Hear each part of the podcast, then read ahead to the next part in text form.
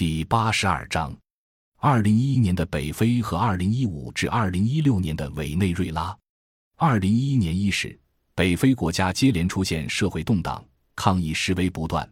这些曾经一度被树立为发展中国家榜样的北非国家，却深陷政治、经济、社会危机之中。北非国家拥有丰富的石油资源，而且地处全球经济链条的战略咽喉地带。尤其是埃及拥有波斯湾石油出口的两条重要通道：苏伊士运河（一百九十三点三公里）、苏伊士地中海的萨穆德管道。北非在世界能源供应中占据重要地位，而欧美国家则是北非国家的重要贸易合作伙伴，但经济结构相对单一，以采矿业、石油工业或服务业为主。不同国家有所差别。一九九九至二零零九年以来。北非地区的人口以年均百分之二的速度增长，而劳动力大军以年均百分之二点六的速度增加。由于以石油、旅游业为主的产业体系不能吸收快速增长的劳动力，因而劳动力市场总体上呈现供应过剩、失业问题严重的状况。其中，年轻人失业、妇女失业严重是北非地区劳动力市场的一大特征。尤其是2008年发源于美国的国际金融危机，引发全球经济衰退，对外依附性较强的国家受到很大打击。据国际劳工组织资料显示，2007年至2009年，北非地区的 GDP 年均增长从5.8%下降到3.7%，而同期失业率从10.1%增长到10.5%，其中。男性失业率从百分之八点四上升到百分之八点六，妇女失业率从百分之十四点六上升到百分之十五点六，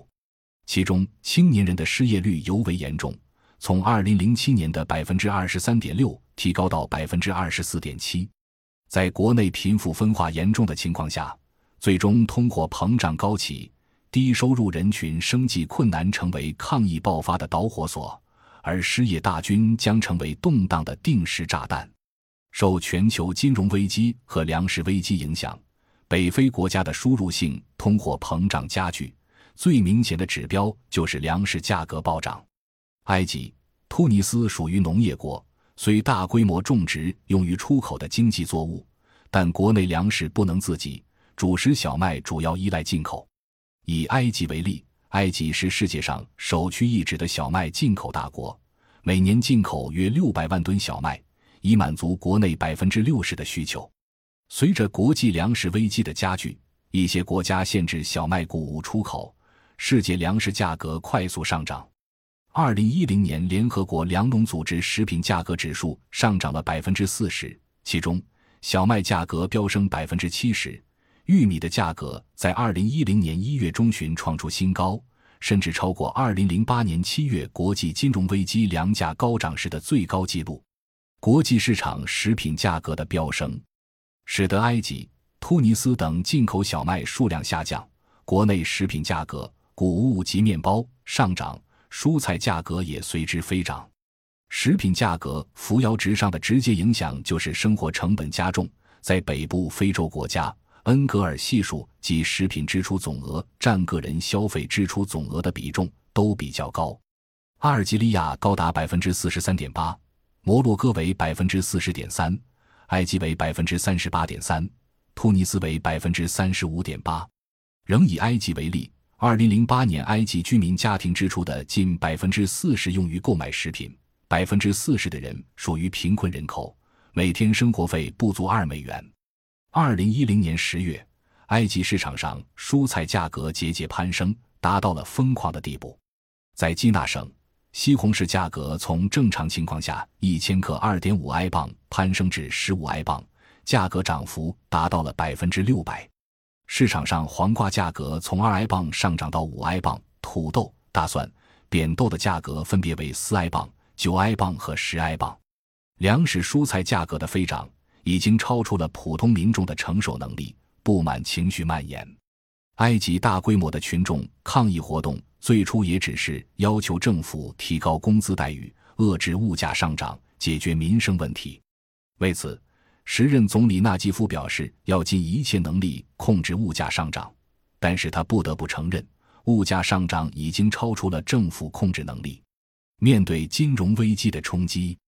埃及、突尼斯等国政府虽然都宣布了一些应对措施，但缺乏资金支持和制度保证，短期内根本不可能解决失业、贫富分化、恶性通胀等诸多问题。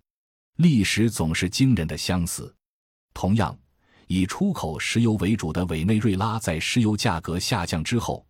当时国内农业资源被跨国公司控制，主要为向国际市场出口而开展大规模种植。若国内不能支付外汇，则不能从跨国公司得到在本国生产的农产品。于是。农产品总产量和贸易量都很大的委内瑞拉，却因食品稀缺引发的恶性通胀，最后转化成社会动乱。委内瑞拉不能支付外汇缓解国内食品危机，也主要是外部因素造成的。如果说有内部问题，也主要是该国属于殖民地单一经济模式，反对殖民者的革命，在获得名义主权的同时，也向跨国公司让渡了资源主权。这种经济上依附西方的革命不彻底性，使得新独立的发展中国家推出的任何意识形态化的政治主张都缺乏经济基础支撑。须知，该国出口商品的百分之九十，国内生产总值的百分之三十二，财政收入的百分之八十都来自原油，而百分之七十以上的商品需要进口。面对这种单一的经济结构，石油价格下降后，迅速发生的是货币贬值。委内瑞拉货币是玻利瓦尔，其全称是强势玻利瓦尔，彰显了在石油经济繁荣背景之下的骄傲和自负。可是，美联储加息后，二点一五玻利瓦尔兑换一美元，迅速贬值成六点三玻利瓦尔兑换一美元。进口和国内生产下降，导致供应不足，继而引发了恶性通胀。根据委内瑞拉央行公布的数据。二零一五年委内瑞拉通胀率，消费者价格指数为百分之一百八十点九，远远超过一九九六年的上一个历史最高点即百分之九十九点九。通胀率较高的有食品和非酒精饮料上涨百分之三百一十五，餐饮住宿上涨百分之二百九十四，酒类和烟草百分之二百七十三点三。如按照二零一四年委内瑞拉央行使用的商品权重测算方法。则二零一五年通胀率为百分之二百四十点五，这只是官方价格。在浓重的饥饿和绝望中，哄抢和抢劫的事情越来越多。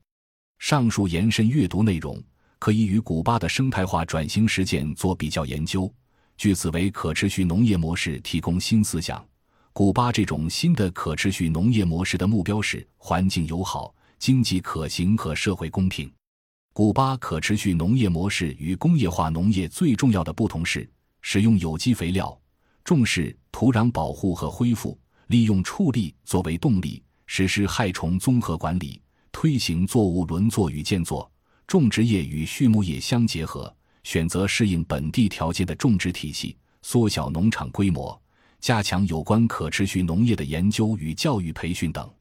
这种适应当地条件的可持续农业模式的逐渐引入，减轻了对环境的负面影响，并且使农业产量获得了适度且稳定的增长。古巴依靠自力更生、小农场和可持续农业技术，成功的克服了粮食危机，证明了生态农业等形态的可持续农业确实能够养活一个国家。从而也为工业化农业与替代农业之间的争论提供了一个有价值的例证。感谢您的收听，本集已经播讲完毕。喜欢请订阅专辑，关注主播主页，更多精彩内容等着你。